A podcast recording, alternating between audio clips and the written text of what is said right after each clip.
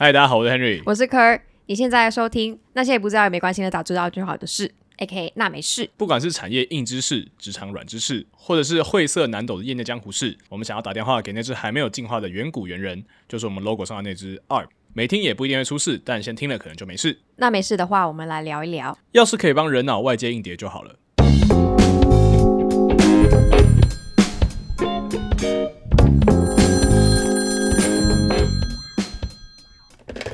有没有常常那种感觉，就是好累，但是你明明就 很长，是？对，很长，就是好累，就身体好累哦，这样。但是我今天一整天就坐在办公室前面啊，就我的工作也不是什么体能活，没有去搬砖块什么之类，但是就身体好累。我觉得感觉有时候是，如果你遇到很多不是你工作本身要做的事情，然后你你要处理很多根本不是你应该自己分内的事情的时候，你就会很累，因为本来你自己设定的 priority 没有做到，但是又一直去想到说你不认识的东西。对我来讲的话，就是一直做那种什么 finance 要去交某个 invoice，然后他要批那一批钱，但是因为我们刚刚换了新的一个 system。所以大家也不会用，不讲是哪一个新的，笑死，直接开始抱怨上班的东西。不讲那个新的是什是哪一个，但是我觉得那种就是本来你不应该花时间在这个工作上面，但还是你自己要处理的事情，我就会觉得很累。嗯哼，所以就是你要用你额外的脑力去处理一些你本来不是很熟悉，或是你本来不是你分内的工作，就会感受到加倍的累嘛。对对对，我有一个理论，我之前跟科友聊过，就是我有一个人生的 HPMP 理论，我的那个启蒙游戏是《风之谷》啦。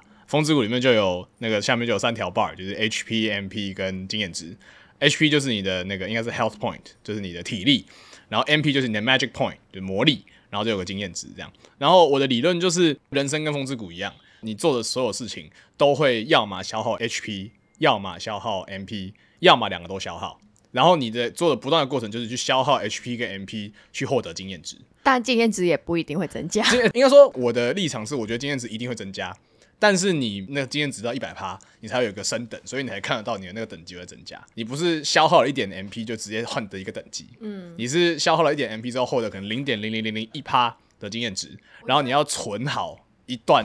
一百趴的经验值之后，你才会升等。我觉得有时候是因为你本来选的那个工作不是你那个你要做的，对对对，没错没错，就是可能你本来是魔法师，但是你去。种菜之类的，用普通攻击去种对对对对，所以那个升值就升的慢一点。我觉得有点跟日常生活一样。对对对对对对啊！就是然后我的 M H P M P 理论就是 H P 就是你使用你的体力去做的事情。所以比如说呃，你去跑五百公尺，或是你今天去做工地搬砖头，那些都会消耗你的 H P，因为话你 physically 觉得很累。这是游戏还是真实？这真实生活，真实生活。对啊，然后然后如果你 H P 归零的话，你就会挂掉。可能会呃，你就你就就 literally 会死掉，累死，对，会累死，就是过劳死是有可能的，就是你 HP 归零就会死掉。那 MP 呢，就是魔力嘛，那魔力换成现实世界的话，就是脑力。那不同难度的工作就会要求你去消耗不同程度的脑力。比如说以我来讲，我去念 GMAT，可能就是念一个小时就是消耗可能两百 MP 这样，但是我录 Podcast 可能只有十 MP 的消耗。就是像这种感觉，但是就是你就知道它是一个我需要动脑的东西。然后虽然我没有使用到我的 HP，因为我人就坐着，对吧？我人都坐着，所以我没有任何体能上的消耗。但是我 MP 归零的时候，我还是会觉得很累。那那个时候就是魔力枯竭。就是要睡觉的时候，就是要睡觉的时候，魔力枯竭就会让你没有办法再做更多的事情。像比如说我常我常常去健身房嘛，我以前就觉得健身房是一个纯消耗 HP 的一个活动，但是我后来自己的反思就是，任何的事情其实都会消耗一点点的 HP 跟一点点 MP，因为人活着就会消耗 HP 啦，除非你在睡觉，不然你不会回来 HP，那你就在损耗你的生命值这样。所以虽然你的魔力耗尽，并不会让你死掉。但是你魔力耗尽的情况下是没办法做任何事情的，任何事情都不行。就比如说我之前去累得要死之后，还去做深蹲，我差点蹲不起来，大概像这样。但我有点觉得说，如果是做运动的话，它有时候虽然是消耗你的 HP，但它其实会帮助你的 MP 升值。哎，对对对对对对对，有时候会这样。就是当我那种 MP 快要见底的时候，我就会去做可能有氧啊之类，会帮我消耗 HP 来换取 MP，这样不用想的事情。哦，对对，不用想的事情就可以帮我回 MP。然后这个东西也有天生上的差别嘛。以前玩风之谷的时候，那个游戏角色初始的时候，那个 HP、MP 可能会不一样，可能根据你的那个力量跟智慧会有差异啊。如果有玩的话就知道，这就跟每个人一样嘛，就每个人天生你的体力就是不一样的，你的脑力的那个容量就是不一样的。好，那为什么要讲到这个？这个跟我们今天的这个话题有什么关系呢？我们今天的要讨论的东西叫做，要是可以帮人脑外接硬碟就好了。那这个东西就是我。一开始在想到这个 HPMP 理论的时候，我想说，那有什么方法可以让我的我知道 HP 增加 HP 的方式很简单嘛，很明确嘛，就是你去健身房啊，对啊，你去跑步啊什么之类的，你就可以慢慢慢慢的把你的 HP 增加。那 MP 呢？MP 就是你的脑力嘛。那脑力当然你也可以透过不断的锻炼去增加你的脑力，但是有没有一些更好的方法可以让我有点像我把我的人脑当做电脑？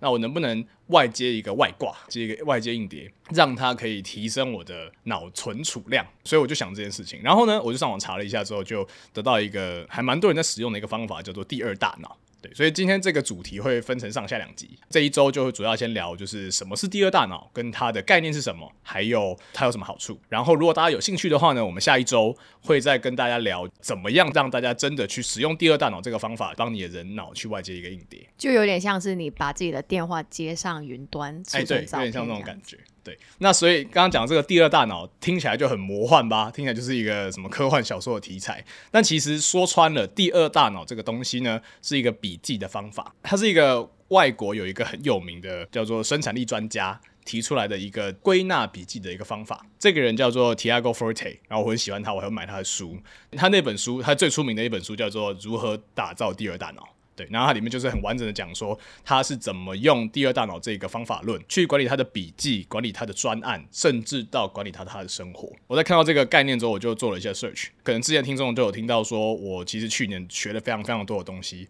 我有很多同时在进行的 project 在进行，比如说这个 podcast，比如说我在念 GMAT，比如说我念日文，然后还要工作，像这种东西。那这个第二大脑在我过去的一年当中，其实就是帮助我很多。我就是使用这个第二大脑在辅助我的生活，让我生活。变得更简单，对，所以就想要跟大家分享一下这个有趣的方式，希望可以帮助大家。现代人都很忙的时候，也可以好好管理自己的时间跟自己的人生。好，那首先第一个呢，是为什么叫第二大脑？它的概念是要帮助你去处理你每天接收到太多的资讯，对吧？就所谓的 information overwhelming。其实有一个应该是富比士做的一个调查，是说每个人。在我们就单纯活着，尤其是我们现在常常会说什么资讯爆炸年代，对吧？我们每个人活着，每天接收到的资讯量，就包含听到的、你看到的、闻到的这些东西，这些资讯量，如果我们换成一个一个字的话，它其实可以写满两百份报纸。大家可能现在不看报纸，大概是三十四 GB 的资料每天。就我们每天光是活着，你就会收集到这么多的资料。那如果你又是一个很需要去观察心智的人的话，那你就会有更多的资料。那你想想看，每天三十四 G、三十四 G、三十四 G，这个东西每天成长，你不要说一一年啦，你一个月其实也就已经快要超过一个很大的外接硬碟的那个数据了。所以人脑是不可能去处理、会去记得这么多资讯的，不然会爆炸，不可能的。然后呢，就有一个二十世纪初的时候，有一个很有名的生产力专家，他是帮助很多企业去提升大家的生产力的人，叫 David Allen。他的一个很有名的一个 quote 我很喜欢，就是 Your mind is for having ideas, not holding them。就是说，我们人脑跟电脑最大的根本差异是，人脑是可以发想 idea 的，是可以发想点子跟创意的，而电脑不行。而你的人脑跟电脑去相比来讲，电脑肯定记得比你快，比你好。但电脑做不到的事情是，它没有办法去发想，它没办法去 having ideas。所以，我们人脑大家就已知，我们人脑就这么大颗，对，我们人脑那个 capacity 有极限，或是以我刚刚理论来讲，我们的 MP 就有极限。所以，我们应该要把我们的 MP focus 在真正能够创造价值的东西上。而这些记得这个三十四 GB 每天的这个工作量的这件事情，我们应该要交给一个比我们更会做。而且价钱更便宜的一个资源上，价钱更便宜就是我们的脑力跟我们的时间其实是一个人最珍贵的资产嘛。那其他的东西，其他的外接设备都相对便宜，对，所以我们应该要用一个比较便宜的资源去储存这些我们既不擅长又很消耗我们脑力的东西。这就是第二大脑的概念。其实世界上有几个人是有一个所谓症状叫做超长自传式记忆，不知道有没有听过？就是有这么几个人，他是会记得他生活上所有的事情，包括他可能看过的某个小说系列的所有对白，或者他小时候跟妈妈在玩耍的记忆，所有种种的东西。我觉得大家可能一听到这这个症状，会觉得那很棒，可以解决你刚刚讲的那几个问题。那其实就是我有看过他们的访问，是说。对于他们来讲，那个忧郁症的几率很高，就是他会记得很多对于他们之前有创造过创伤的东西，一直忘不掉那些你想要忘掉的事情。所以其实对我来讲，我觉得大脑会忘记其实是好事，没错，它是一个保护机制嘛。没错。但是如果有一个外接的硬碟的话，它可以帮你记住那些有用而且你不想要忘记的事情，那才是重点。嗯，而且我不知道大家会不会有个经验，就是你明明就想过一个很棒的一个想法，很放了一个 idea，然后想说好，我会记得。然后有一天，你就突然就说：“哎、我之前有想过那个这个东西可以写在那。比如说你是个作家，或是你是一个呃 YouTuber 这样。哎、我之前没有想一个很棒的计划是什么，不记得了。就 Muse 来的时候，你对让他走了，没。错，然后而而且你，我跟你讲，你永远想不起来的。对，就像你刚刚讲那个 Muse 来了，你让他走了之后，你就回不来了，对吧？所以为了要避免这件事情，我们就要所谓一个外接硬碟，然后你要有一个好的方式去储存它，能够让你下一次发现说，哎，我上次有一个很棒的 idea 的时候，你可以很明确的去透过你的外接硬碟去找到你那个时候的 idea 是什么。然后，因为毕竟我们这个频道是一个科技相关的一个频道嘛，所以其实我自己在理解这个，就我在学习这个第二大脑概念的时候，其实我觉得它拆解的方式，其实让我觉得人脑跟电脑是一有一个很强的类比性的。好，这时候我就要来科普一下科技名词啦。大家在买电脑的时候，都会看到有几个大家看不懂的英文字母嘛，就比如说，哎，这个什么 MacBook Pro 啊，但我 MacBook Pro MacBook Pro 嘛，这个十核心 CPU 加十六 GB 的 RAM 加五百一十二 GB SSD 硬碟，什么意思？对不对？大家会看不懂。我以前也觉得看不懂没关系，但是后来觉得科技业好像有点不知道，有点小丢脸，所以我就有去认真的查。查完之后，我就发现我不确定到底是电脑发明者去模拟人脑的做法，还是就刚好这就是处理信息最好的方式。我不确定是哪个样子，但是呢，好，我先解释一下刚刚什么东西。我刚刚说一长串嘛，MacBook Pro 就是它的型号，这个很好理解，就它名字，比如跟 Henry 一样，对，十核心 CPU。所谓 CPU 就是指它就是 Central Processing Unit 嘛，就是你处理东西的那个单位，那个东西叫做 CPU。那什么叫十核心？就是它能够处理的那个 capacity，它可以处理那个容量越来越高。你把它理解成电脑处理一件事情、一个讯息的速度跟能力，核心越高，它就越能处理。好，我觉得有一个很好的比喻是，假设你要做一道菜，你的 CPU 就是你的菜刀。你今天要切一堆的高丽菜的时候，你切得多快有几个因素。第一个是你的那个砧板够不够大，能不能一次拌拌所有的高丽菜。第二个就是你有几只手，跟你有几把菜刀。你要是有十只手跟十只菜刀，你一定切的比两只手跟两只菜刀快吧，对吧？那这个几只手就是这个几核心的概念，CPU 就是你的那个菜刀，你处理高丽菜，你处理你脑中的讯息的能力跟速度，就是那个几把菜刀，几核心几把菜刀。好，前提是你可以十个东西同时进行。没错，没错，没错，没错，没错。好，第二个是什么？十六 GB RAM，RAM 的全名叫做 Random Access Memory，简单来讲就是短期记忆啦。RAM 呢，我能理解的就是它就是那个砧板，那个砧板的大小，所以十六 GB RAM 就是那个砧板有十六 GB 这么大啊，那它就会比八 GB 来的好操作，因为你就可以同时在这么大的砧板上可以处理不同的食材，所以那个东西就很大，它就是一个短期的一个部分。然后最后那个什么五百二十一 GB 什么 SSD 硬碟，它就是你家的冰箱，你家冰箱有多大？那你就可以储存多大的食材。那当你食材不够用的时候，你可以转身去你们家的冰箱拿。你在做菜的时候，你并不会全部东西都摊在你的桌子上嘛，就你可以需要的时候再去拿，因为你家的桌子就有限，所以你不能把所有东西都都丢在上面，然后让它去做。所以这就是 CPU 记忆体跟硬碟的差别。再讲一次，CPU 就是菜刀，记忆体就是短期记忆，就是你的砧板有多大；硬碟就是你的长期记忆，就是你的冰箱有多大。这三个东西基本上组成，当然还有一些其他的不同，比如说你用哪一排的菜刀不一样，但是基本上这三个东西决定你处理一个讯息、处理一个资讯的能力跟时间。那这个是电脑的概念，把它翻译成你会遇到的问题呢？比如说手机好卡，那可能就是你的 CPU 不够，就是你的菜刀不够多。你今天给他五十道菜，同时要他煮，他就只有两把菜刀不够，或者是你今天要给他五十道菜煮，但他记忆体不够。就他那个砧板忙不过来了，他先要处理一个东西之后，他才能翻面之后再换一个砧板去做一道新的菜。好，所以这个就是手机好卡的问题。那你手机说你的 iPhone 储存空间不足，请购买什么 iCloud 相簿之类的，这个呢就是你的硬碟空间不足，就你冰箱塞满了放不下，你没有在处理什么东西，你纯粹只是你想要放的东西放不下了，这个东西叫做硬碟空间不足，就是你那个冰箱摆不下了。好，我们现在回到人脑，刚刚我说要跟人脑做比较嘛，CPU。就是你人脑最珍贵的那个能力，就是你的创造力、你的想象力、你的洞察力，这些东西都是你的那把菜刀，你去处理，你去做出人类最有价值的，去思考、去创造，这就是你的 CPU 的那个能力。你的短期记忆就是你的那个 RAM，就你那个记忆体，对，所以你有些东西你现在就记得了，比如说上个礼拜伯恩讲的段子，或者是你昨天做的简报。或是两个小时之前听到的会议内容，这些东西你还没有忘记，所以如果有人问你相关的东西，你可以马上答得出来，这叫做短期记忆。我觉得这边也有关系，就是我们刚刚一开始讲的 HP 跟 MP，就是如果你那天状态很不好，MP 很低的话，那个 RAM 的那个运行的速度就会比较慢一点，或者它的容量就比较少一点了。没错，没错，没错，没错。然后再来呢，就是长期记忆。长期记忆就是你刚刚这些短期记忆，你可能经过反复练习，或是你就听了很多遍。或是你就有一个 whatever 的方式，你去记得它，它就变成你的长期记忆。那这些东西可能是你叫什么名字，你的血型、星座，或者是你学习之后，你学了十个月的微积分之后，你知道那个公式怎么样，知道那个公式怎么推，记得那公式长什么样子。这些东西就是你学习之后内化起来的知识，就是你的长期记忆。脑科学都是这样讲的嘛，你就短期记忆、长期记忆，然后你有 CPU，跟你有这些东西。所以小时候有学会游泳的话，通常长大也不会忘记。没错，没错，就是这种概念。好那今天我们回到我们的主题，就是第二大脑。我们都知道，你的人脑的 CPU，你没办法换一个脑子嘛，所以你的 CPU 不会暂时还不行。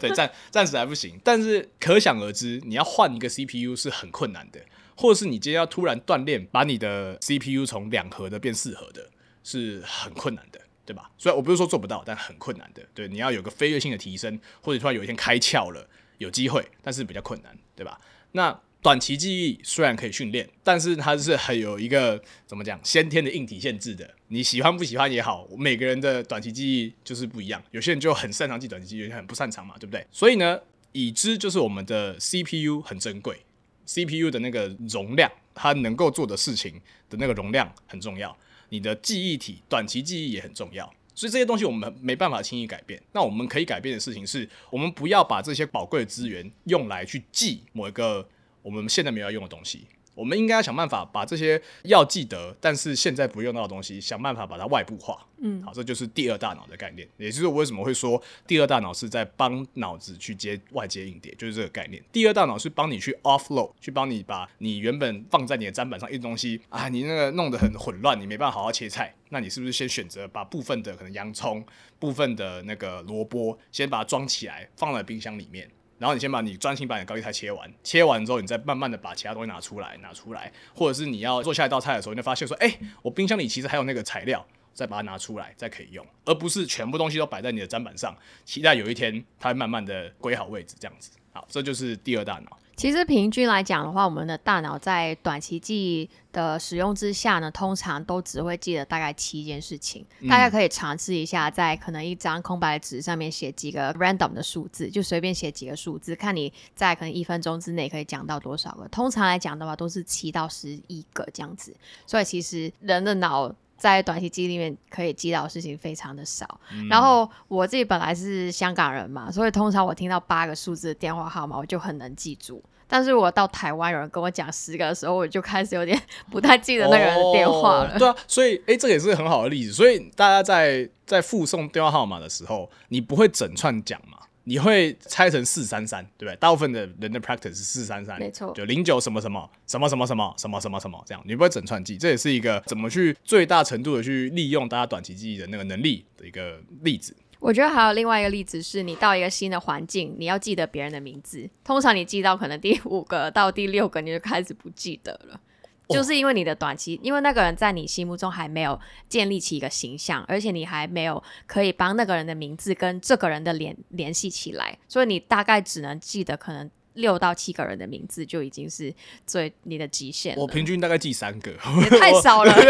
我真的都不记得这些。对，所以我为什么会这么看重第二大脑这件事情，就是因为刚刚记名字的例子就是很好的例子，就是大部分的时间我都不记得，我自己觉得我短期记忆很差。然后很多东西我会不记得，然后再加上就是，要是我很忙的时候，手上可能要有二十件事情要做，可能当然不见得是今天要做，但可能就是这个礼拜，对，所以我很需要一个东西去帮我 offload 这些事情，我不需要统统都记得。我也觉得这周要做什么，这个东西很占位置。嗯嗯嗯嗯。但是其实你只要写下来就好了。没错没错。所以其实刚刚讲那么多，说好像好像很科幻啊，是不是要用什么 AI 啊，什么大数据什么的？没有。其实第二大脑说穿了，真的说穿了，就是一个把你需要的资讯，把你需要的资料记录下来，然后好好的分门别类。当你需要的时候，你可以知道它在哪里，这个资讯在哪里，而你怎么去找得到它。好，这就是一个。第二大脑的最核心价值。哦，再重讲一遍，就是你的第二大脑，你的资讯你要摆在你要用的时候可以找得到的地方。对，那当你需要用的时候，你就很容易的可以知道说它就在手边，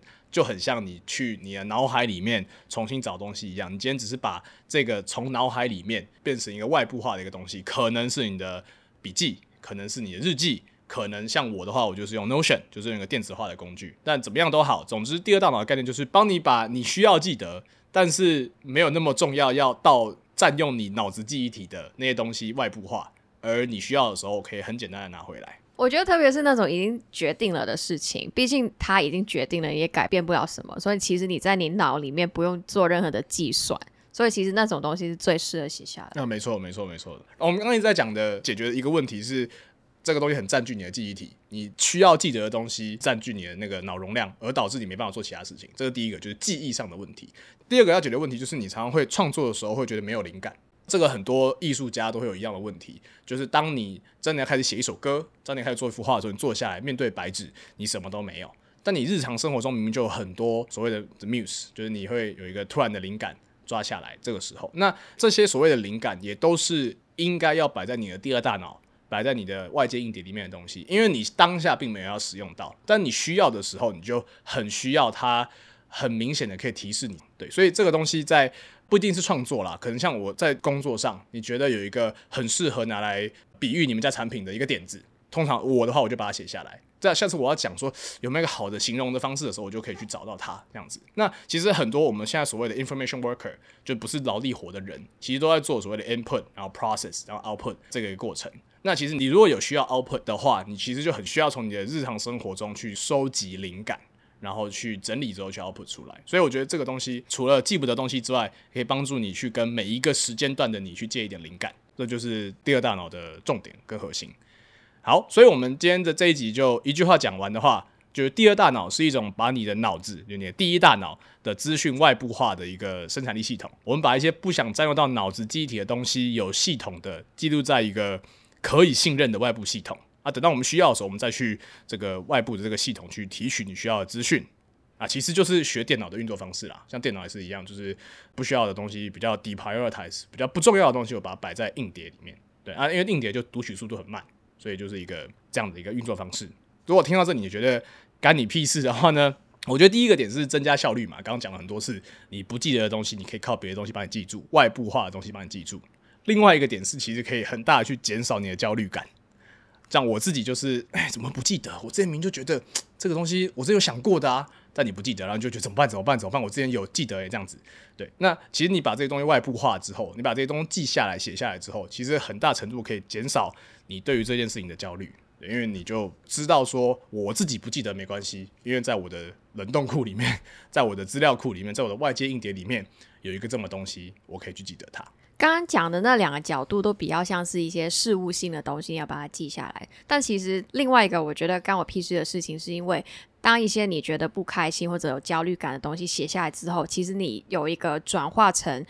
不那么感性的一个机会，就是你比较可以消化你那段的情绪，跟你可能那天发生的一些不好的事情。所以我自己也有一个习惯，是把这种事情也写下来，把它储存在一个比较。第二大脑有点像是不是我自己的大脑里面，但是就比较可以消化到情感的部分，所以我觉得从事物上的东西，或者甚至是一些情感上的东西，也值得在第二大脑里面去写下来，去记录下来。好，那今天大家录到这边，希望今天的内容有帮你避免未来那些把你打得晕头转向的时刻，因为经过这一集之后，二已经知道什么是第二大脑了。还有，记得留言五星好评，分享给那些不知道什么是第二大脑的朋友。我们在 Google Podcast、Apple Podcast、Spotify 还有 YouTube 也找得到我们喽。好，那没事的话，今天就录到这边，拜拜。